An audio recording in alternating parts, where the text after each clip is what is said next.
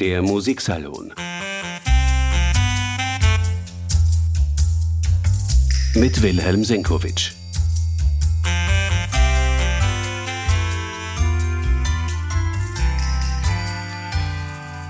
Herzlich willkommen, meine sehr geehrten Damen und Herren. Bruckner Jahr, Schönberg Jahr.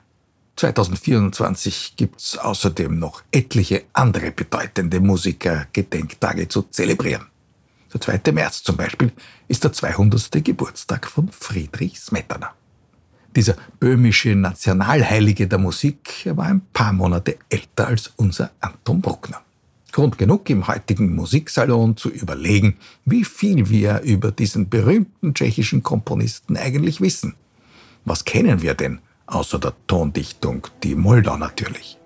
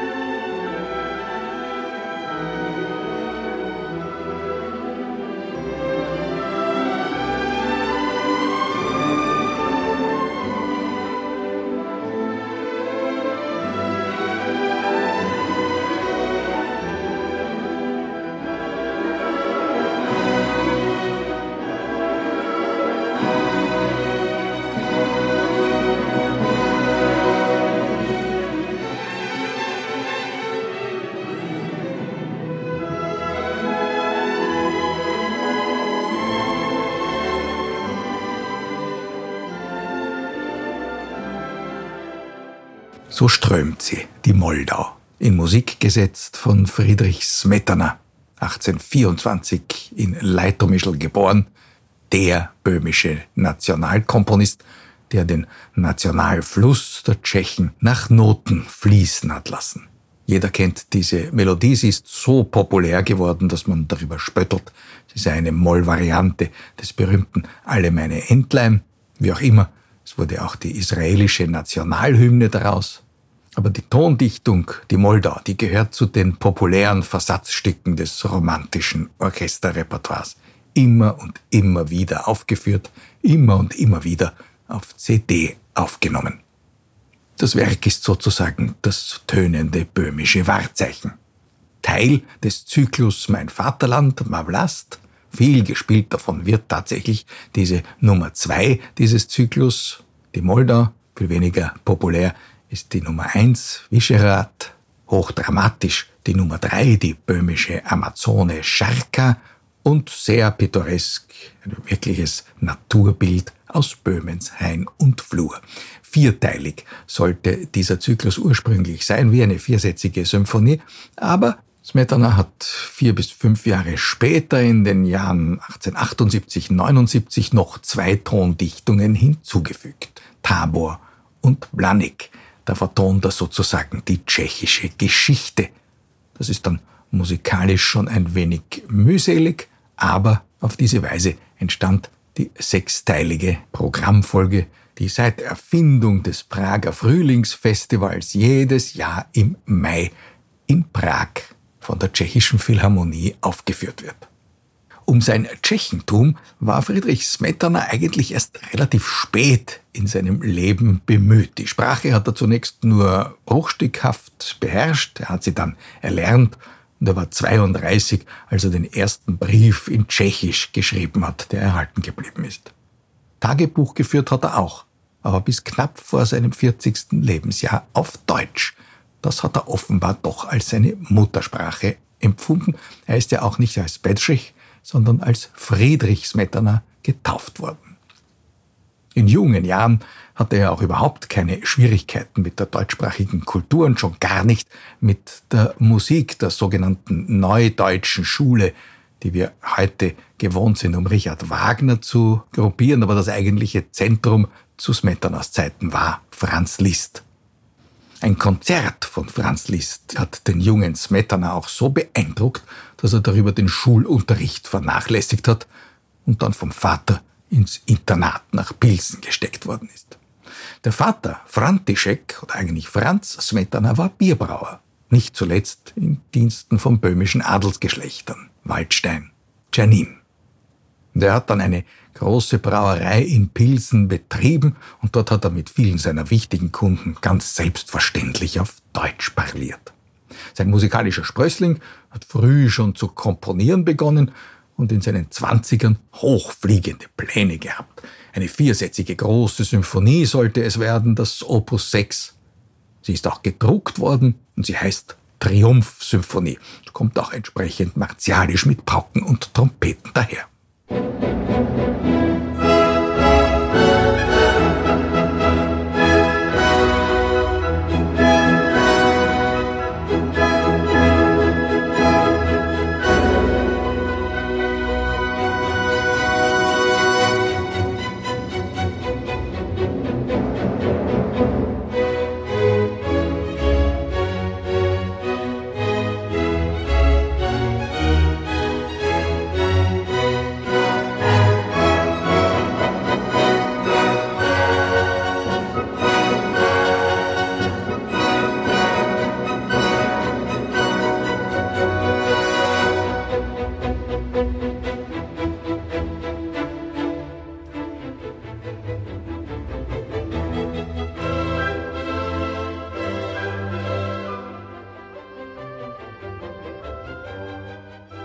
1854 hat Friedrich Smetana seine Triumphsymphonie, die so beginnt, beendet. Die Repetitionen in der Musik, die erinnern vielleicht viele Kenner an die abschließenden Teile des Vaterlandszyklus Tabor und Blanik. Die Handschrift Smetanas ist da schon irgendwie erkennbar und im Finale der Triumphsymphonie, da hören wir eigentlich schon ganz eindeutig den Komponisten, der dann die anschwellenden Klänge geschrieben hat, die seine Moldau dann zum kraftvollen Strom werden ließen. Und dann lauschen wir einmal, wo der Fluss dieser Festsymphonie, dieser Triumphsymphonie hinführt.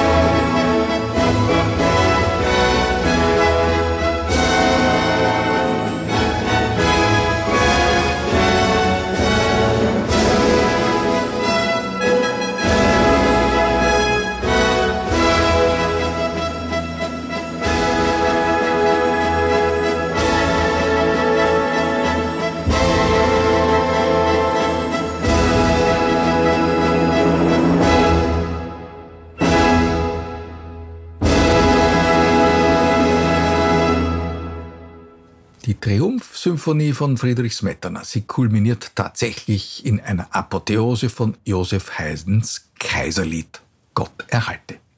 Smetana hat seine Symphonie auch der Kaiserin Elisabeth gewidmet. Allerdings hat er von ihr nie eine Antwort erhalten. Wie auch immer, stilistisch war er damals jedenfalls an Liszt und an Liszt's Klangstil orientiert. Eine viersätzige Symphonie ist für Smetana dann ästhetisch nicht mehr zur Diskussion gestanden, aber auch dort, wo er scheinbar klassische Formen übernommen hat, auch in der Kammermusik, ist Smetana den Prinzipien von Liszt und dessen symphonischen Dichtungen, dessen Programmmusik treu geblieben. Und es waren zunächst einmal nicht, wie dann später, patriotische Themen, an denen sich die Fantasie von Smetana entzündet hat, sondern sein Privatleben. Immer wieder auch Unglücksfälle in seinem Privatleben. Er hat sozusagen wie später sein mährischer Kollege Leos Janacek intime Briefe verfasst. Der erste war ein Klaviertrio. Dazu schreibt Smetana in seinem Tagebuch Erinnerung an mein erstes Kind, Friederike, welche durch ihr außerordentliches Musiktalent uns entzückt hat, jedoch uns durch den unerbittlichen Tod im Alter von viereinhalb Jahren entrissen wurde. Tatsächlich beginnt gleich der erste Satz des Klaviertrios in G-Moll von Smetana mit einer musikalischen Frage. Da scheint ein großes Warum im Raum zu stehen.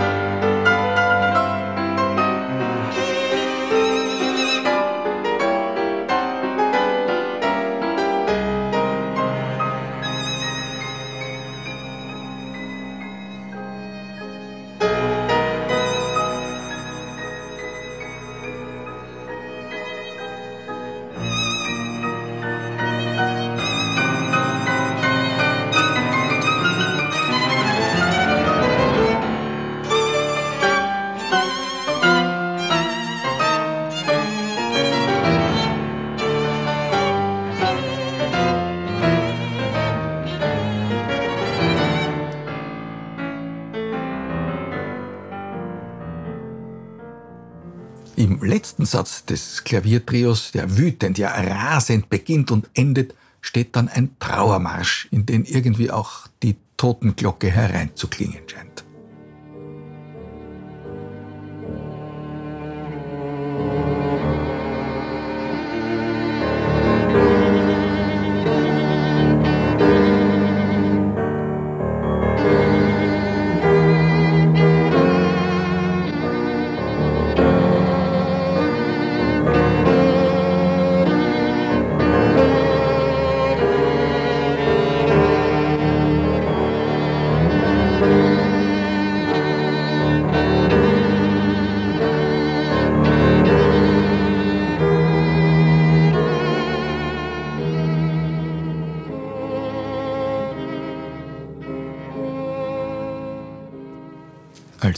Vater von vier Töchtern, von denen drei im Kindesalter gestorben sind, ist Friedrich Smetana dann angesichts der politischen Repressionen in seiner Heimat ins schwedische Göteborg gezogen.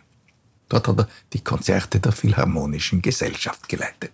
Für diese Konzerte hat er dann auch seine frühen einsätzigen Tondichtungen nach dem Vorbild von Liszt komponiert. Mit dieser programmatischen Musik hat er sozusagen seine künstlerische Klinge geschliffen und ausprobiert, was man in Musik alles schildern kann. Wie wir aus der späteren Moldau wissen, war Smetanas Musik ja immer farbenprächtig, gestaltenreich und berät wie eine tönende Märchenerzählung. In der Moldau hören wir ja das Bächlein rauschen und dann auch die mächtigen Stromschnellen. Ganz bewusst ist das pittoreske Musik. Aber zwischendrin gibt es ja in der Moldau auch sozusagen einen langsamen Satz, eine zauberhafte Abendstimmung. Vom Mond überglänzt liegt der Strom da vor uns da.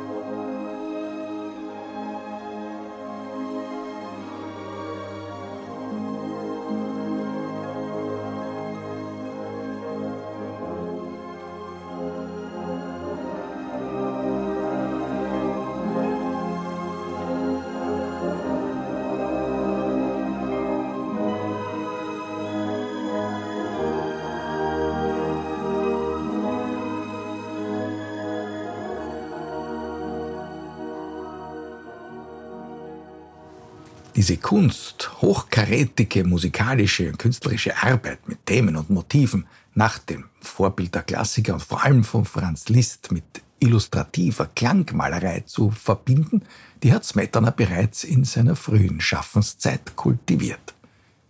In den in Göteborg komponierten Tondichtungen, da vernehmen wir auch Szenen aus großen Theaterstücken aus Schillers Wallenstein oder auch aus Shakespeares Richard III.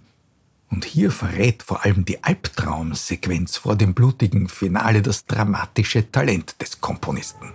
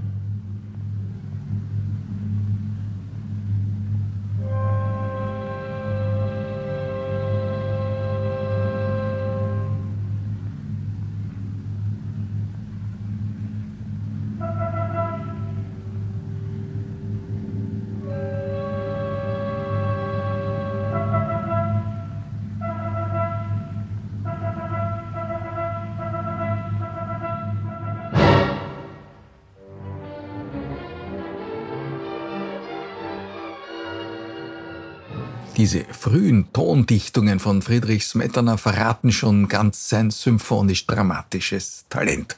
Sie sind allerdings zunächst einmal nicht viel gespielt worden. So Raphael Kubelik, der 1944, kurzfristig war er der Chefdirigent der tschechischen Philharmonie, bevor er sein Land verlassen hat, erstmals Richard III. für Schellackplatten aufgenommen hat. Eine interpretationsgeschichtlich bedeutsame Aufnahme.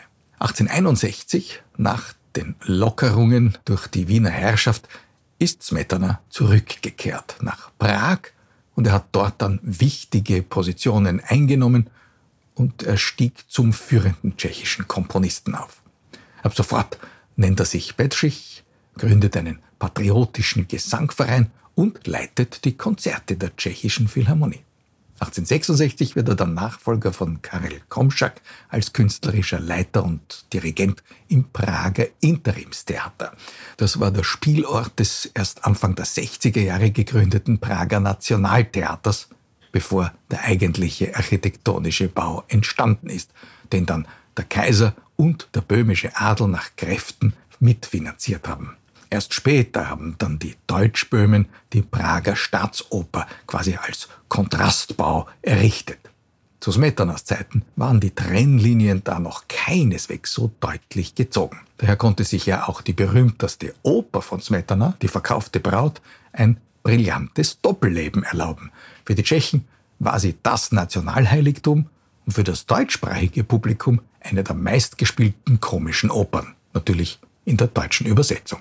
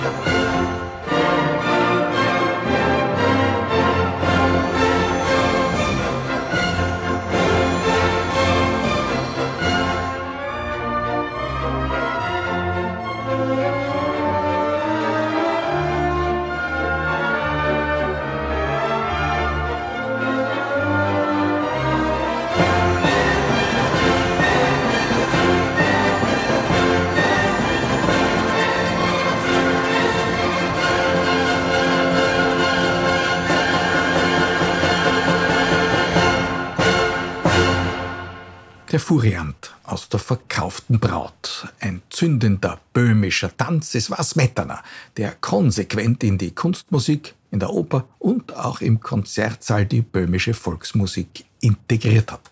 Antonin Dvorak hat es ihm ein bisschen später da gleich getan. Auch in Smetanas populärsten Werk in der Moldau wird er zwischendurch einmal Polka getanzt.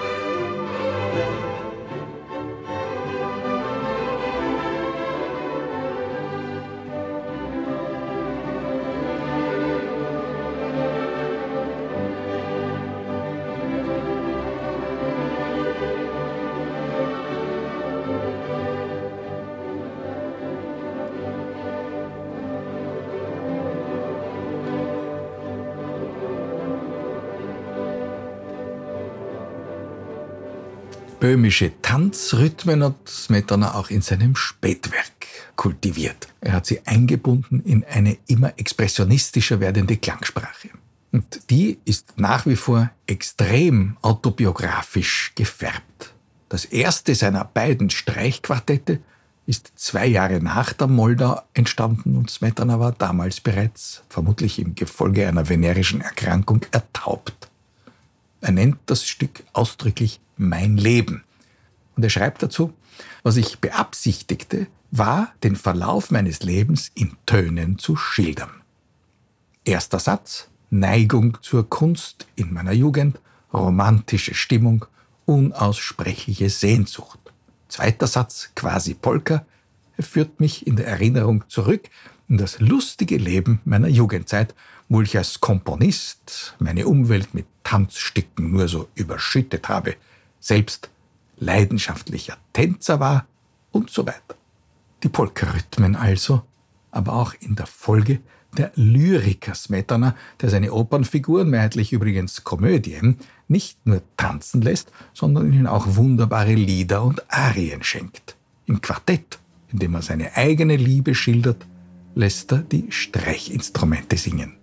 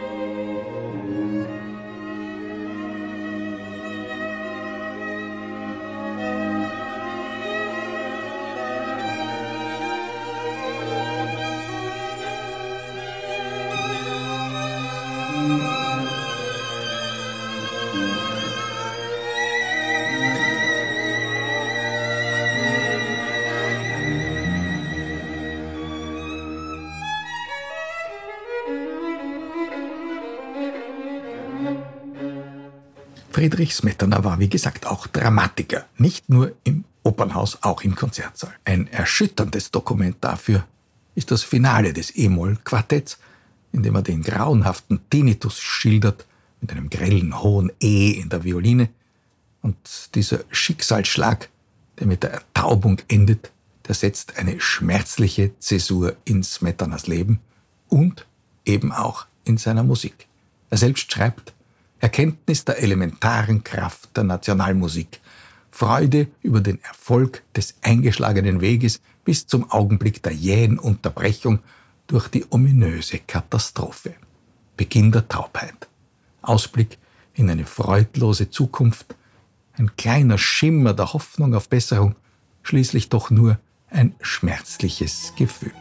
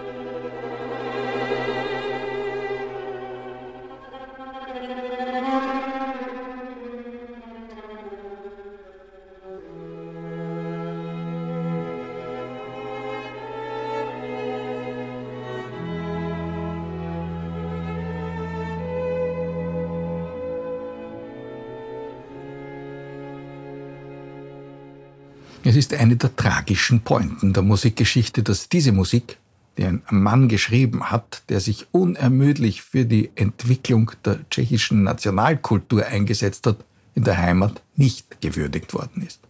Smetana hat sein Quartett zwar der Prager Kammermusikvereinigung gewidmet, die hat es durchgespielt und das Stück dann als zweifelhaft im Stil und technisch unüberwindlich abgelehnt. Es waren wieder einmal die Deutschen, die Smetana zu seinem Recht kommen ließen. Franz Liszt, allen voran, der hat dafür gesorgt, dass diese Musik in Weimar 1880 erstmals erklungen ist. Und seither gilt dieses E-Moll-Streichquartett von Smetana, Mein Leben, als eine der bedeutendsten Kammermusikschöpfungen der musikalischen Romantik dass sich Smetana im Gefolge seiner Erkrankung mehr und mehr der geistigen Umnachtung näherte, das hat seine Schaffenskräfte dann natürlich gelähmt. In der Spätphase plant er noch einen weiteren symphonischen Zyklus, symphonische Dichtungen und er schreibt ein zweites Streichquartett. Und zwar auf Anregung seines Schülers Ludwig Prochaska, der in Hamburg engagiert war und dort 1880 einige Smetana-Aufführungen ausgerichtet hat. Vor allem einmal die vorletzte Oper, Der Kuss, wiederum eine Komödie und einige Kammermusikaufführungen. Er schreibt in der Folge an seinen Lehrer, haben Sie noch kein neues Trio oder Quartett angefangen? Mit kammermusikalischen Stücken könnten Sie sich insbesondere in Deutschland bald einen klangvollen Namen schaffen. Smetana hat sich damals gerade um die Vollendung seiner letzten Oper, die Teufelsmauer, bemüht und er skizziert aber dann doch auch ein zweites Streichquartett.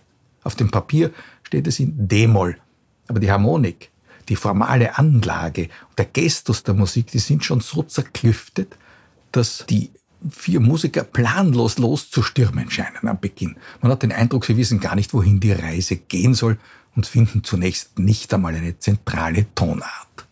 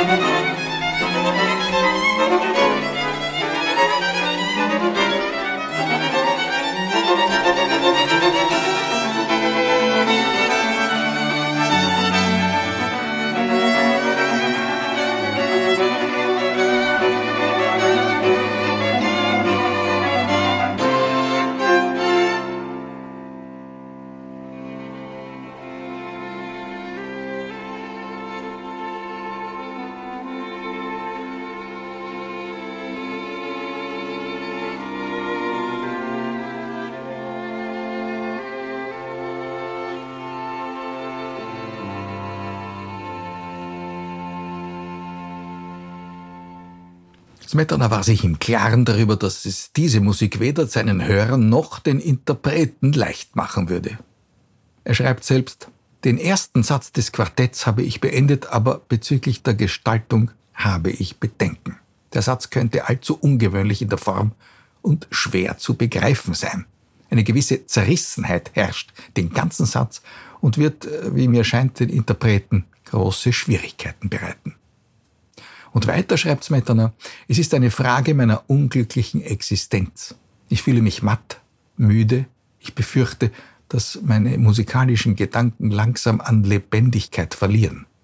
Es scheint mir, als würde alles, was ich jetzt in meinem Gehirn musikalisch ausarbeite, durch einen Nebel von Niedergeschlagenheit und Schmerz getrübt. In einer solchen Stimmung lässt sich kein neuer symphonischer Zyklus schreiben. Der war geplant als böhmisches Maskentreiben, aber es ist nur die Nummer eins fertig geworden. Prager Karneval. Formal zerklüftet auch dieses Tongemälde, aber ein bisschen so wie in Schumanns Karneval für Klavier ist es ein faszinierendes Gemälde geworden. Ein Klanggemälde einer wimmelnden Ballgesellschaft. Da tauchen schemenhaft Gesichter auf und verschwinden gleich wieder und irgendwo im Saal wird offensichtlich eine Polonaise angestimmt.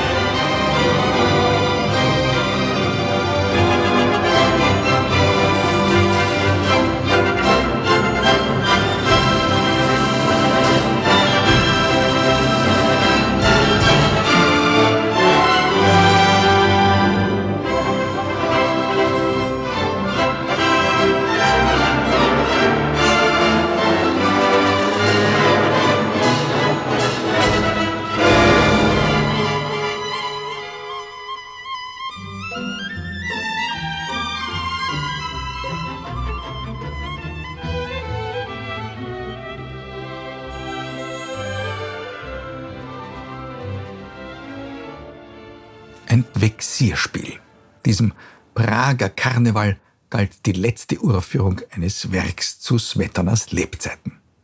Am 60. Geburtstag des Komponisten, am 2. März 1884, hat die tschechische Philharmonie die Tondichtung aus der Taufe gehoben.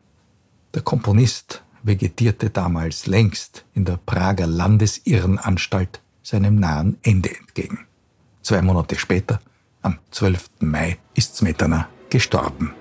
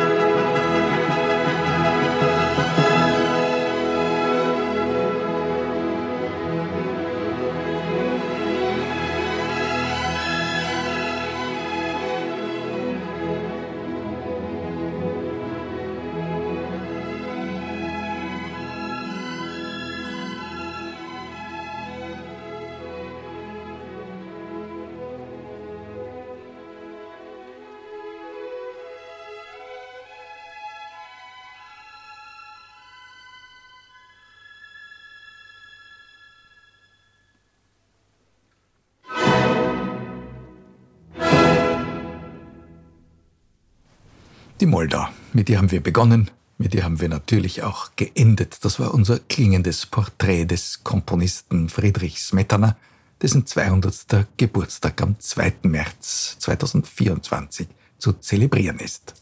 Danke fürs Zuhören, bis zum nächsten Mal. Der Musiksalon mit Wilhelm Senkowitsch.